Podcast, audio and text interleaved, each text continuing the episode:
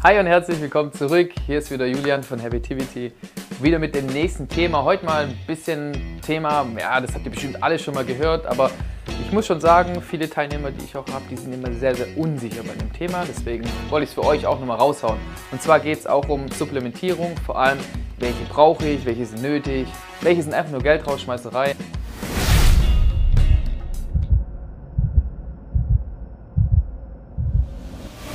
Ihr müsst euch vorstellen, viele Menschen, vor allem Trainingsanfänger, sind sich immer etwas unsicher, was die Supplementierung im Sport angeht.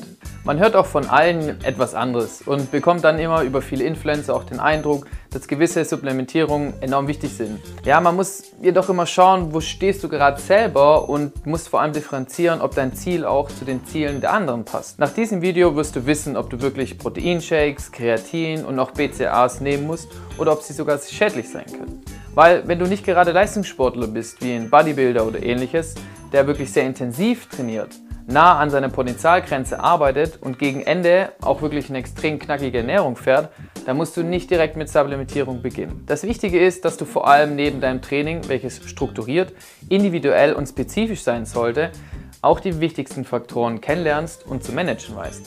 Und damit meine ich vor allem deinen Schlaf und deine Ernährung. Du kannst im Training Gas geben, wie du willst. Wenn du dir danach irgendeinen Schrott zum Essen reinziehst, wirst du langfristig niemals dein Ziel erreichen oder auch halten können. Das sind fünf Bonbons in den Mund. Hm, lecker. Bevor du daran denkst, ob du jetzt BCAAs für dich notwendig sind, solltest du erstmal deine Makroverteilung optimieren und auch wirklich einhalten können. Und da gebe ich dir jetzt einfach mal folgende Fragen. Deckst du mit deiner natürlichen Ernährung ca. 2 Gramm Eiweiß pro Kilogramm Körpergewicht? Isst du genügend komplexe Kohlenhydrate wie Kartoffeln, Reis, Haferflocken und so weiter? Schaffst du es durch deine Ernährung wirklich die ganzen Fettsäuren, wie zum Beispiel wichtige Omega-3-Fettsäuren, die wirklich wichtig sind für gute Körperfunktion, auch zu dir zu nehmen? Bist du in der Lage, dein Essen zu tracken und gemäß dein Ziel auch anpassen zu können? Und trinkst du gemäß deiner Körpergröße auch wirklich genug? Und wenn du jetzt bei einer der Fragen irgendwie Nein sagst, dann hast du noch wirklich viel Potenzial vor dir. Pommes. Dann gibt es noch genügend Stellschrauben, die du drehen kannst, um noch besser zu werden. Wenn du so weit bist, dass du all das ohne Supplementierung schaffst, dann können wir ein, gerne ein bisschen tiefer gehen. Aber auch für alle, die noch ein bisschen Übung vor sich haben, aber schon wissen wollen, wie es danach weitergeht, bleibt einfach dran und hört zu. Ich fange mal, ja, mal ganz einfach mit Proteinshakes an. Das ist eine Möglichkeit, die man gerne sehr früh einbauen kann. Ich meine, wer kennt es nicht? Die Bahn braucht lang oder der letzte Termin war ziemlich andauernd und jetzt hast du keine Zeit mehr wirklich genug zu essen nach deinem Training oder auch vor deinem Training. Und dann mal schnell einen Shake und zack, hast du 30 bis 40 Gramm Eiweiß zu dir genommen. Mega gut. Und da gibt es auch wirklich keine großen Bedenken. Denn solange du dich nicht nur davon ernährst, kannst du ohne große Fragen diese Supplementierung wirklich für dich nutzen. Ich bekomme trotzdem immer wieder Fragen, sehr viele Fragen und viele Mythen sind da natürlich auch dabei.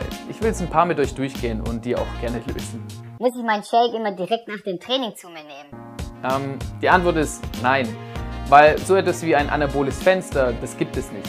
Dass man innerhalb von 60 Minuten nach einem Workout wirklich seine Supplementierung oder sein Essen zu sich genommen haben muss, das gibt es nicht. Dem Körper ist es egal, ob du es direkt oder nach dem Training oder davor nimmst. Weil du musst mal so sehen, du hast einen Kalorienbedarf und je nachdem, wie viel du wiegst, was du alles machst und danach, danach solltest du richten. Das ist viel wichtiger. Wann genau das ist, das spielt für dich als Nicht-Leistungssportler erstmal keine Rolle. Trotzdem kannst du natürlich deinen Shake nach dem Training nehmen. Aber es beeinflusst nicht deine Anabolität, Anabolität sage ich extra, nach dem Training. Ob ich den Shake jetzt nur an Trainingstagen nehmen soll? Und jetzt überleg mal, wann wächst denn der Muskel? Der Muskel wächst in seiner Regenerationsphase. Das ist vor allem an Tagen, an denen du nicht trainierst, bzw. nicht dieselbe Muskelgruppe trainierst. Er wächst nur in der Pause. Und ja, auch da braucht dein Organismus genug Eiweiß, vor allem da. Und wenn du das mit einem Shake plus einer guten Ernährung schaffst, ja, dann lass es dir schmecken. Viele sind beim Abnehmen immer unsicher und wollen keinen Shake mehr trinken, weil sie denken, das ist ja nur beim Muskelaufbau gut. Aber auch in einem Kaloriendefizit ist es sinnvoll, deinen Shake zu konsumieren, wenn deine insgesamte Kalorienzahl dadurch halt nicht überschritten wird. Und wenn du in solchen Phasen vor allem Shakes konsumierst, die auf 100 Gramm viel Proteine haben und wenig Kalorien, ist es wirklich nur sinnvoll. Aber auch hier wieder unter einer Voraussetzung, dass du weißt, wie du deine Makronährstoffe wirklich über die gesamte und natürliche Ernährung auch bekommst.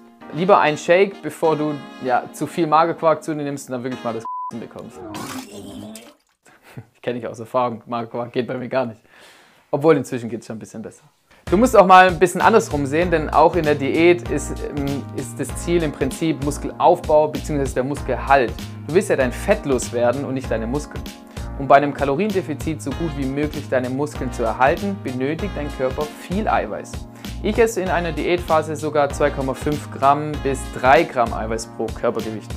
Pro Kilogramm Körpergewicht. Ich sag's jedes Mal falsch.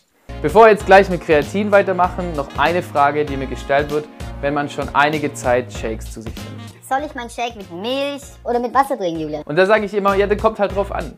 Wasser hat im Gegensatz zu Milch ja keine Kalorien. Das heißt, ein Shake mit Wasser gibt dir nur die Kalorien von deinem Eiweißpulver.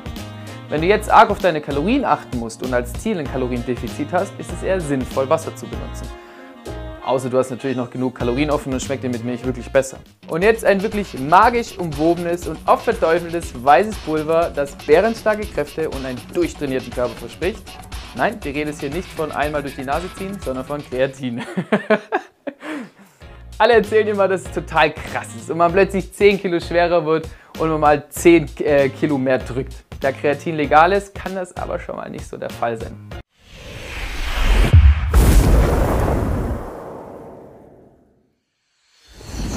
Was macht denn Kreatin? Du kannst länger trainieren und härter trainieren.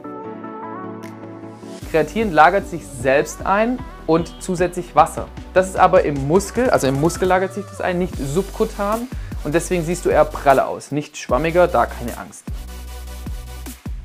Außerdem hast du eine verbesserte Regeneration, weil einfach mehr ATP vorhanden ist, also Adenosin-Triphosphat. Außerdem ist Kreatin wichtig für Herz, Hirn und Augen. Kreatin wird sogar bei degenerativen Nervenkrankheiten benutzt und für alle, die immer noch sagen, dass es wirklich Quatsch ist, es wird deswegen auch sehr gut medizinisch untersucht und wird da benutzt. Deswegen, Kreatin ist super. Deine Muskulatur benötigt Energie, unter anderem über Adenosin-Triphosphat, also ATP. Ihr könnt euch vorstellen, das ist wie ein Akku. Also ATP ist wie ein voller Akku. Und wenn das jetzt benutzt wird, also wenn deine Muskulatur arbeitet, wird eine Phosphatgruppe abgespalten und dann wird es zu ADP, also Adenosin-Diphosphat, sind nur noch mit zwei Phosphatgruppen. Jetzt sagen wir mal so, ADP ist quasi der leere Akku. Hier kommt nun Kreatin zum Einsatz. Kreatin kann durch Phosphorylierung eine Phosphatgruppe binden.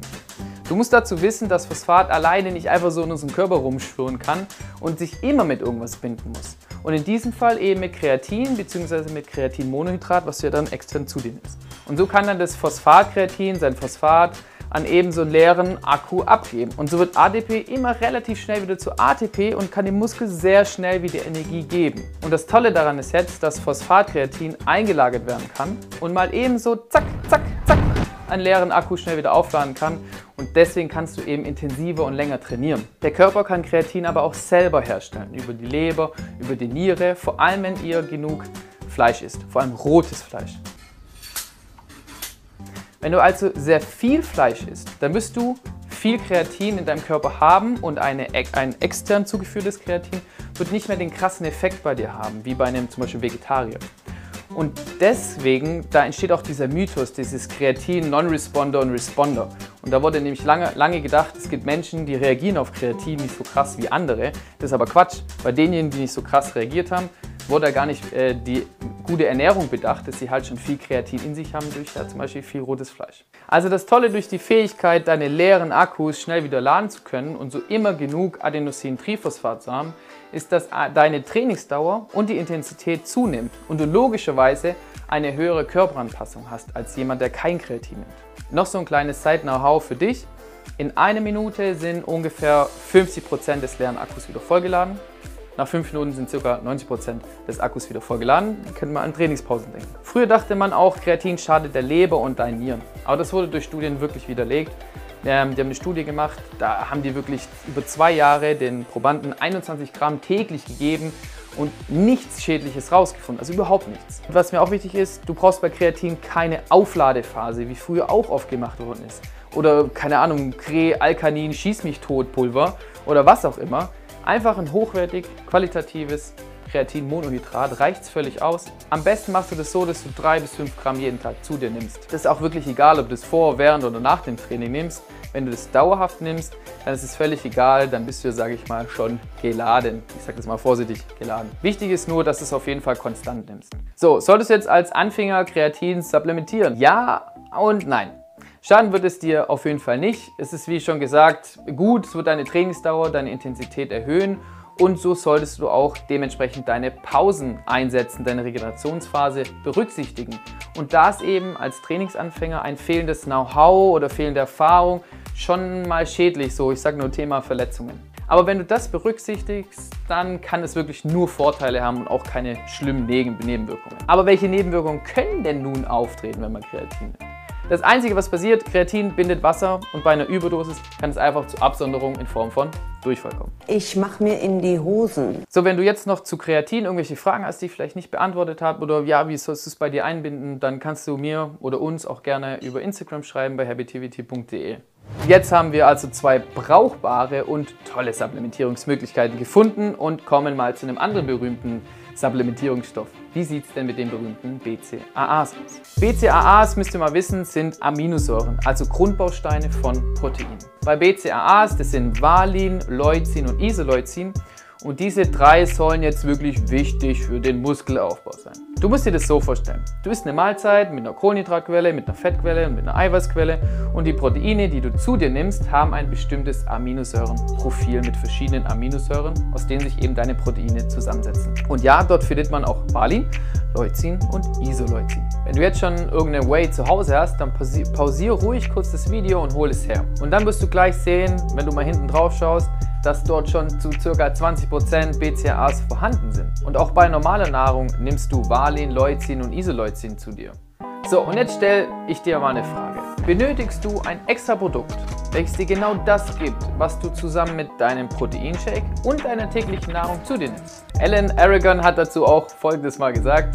Why buy only part of the spectrum of benefits when you can get the whole thing for the same price or less? Äh, I'm early, also, also ich bin ehrlich. Und ich finde, das sagt halt einfach schon alles aus. Also wenn du wirklich ausreichend Eiweiß zu dir nimmst, dann benötigst du wirklich keine BCAAs. Wenn du dich allerdings in einer krassen Fastenzeit befindest und dein Aminosäurenpool sich entleert, können sie wiederum Sinn machen. Wenn du auch wirklich auf nüchternen Magen anfängst zu trainieren. Jedoch könntest du dann auch einfach wieder einen Shake zu dir nehmen. Wenn dir bis hierher schon mal das Video gefallen hat, dann lass mir auf jeden Fall mal einen Daumen hoch und gerne auch ein Abo, dann verpasst du auch überhaupt keine zukünftigen Videos mehr. Und ich möchte jetzt nochmal ganz kurz zusammenfassen. So, Proteinshakes macht auf jeden Fall Sinn für dich. Fokussiere dich trotzdem auf deine ausreichende Ernährung. Das ist ganz arg wichtig.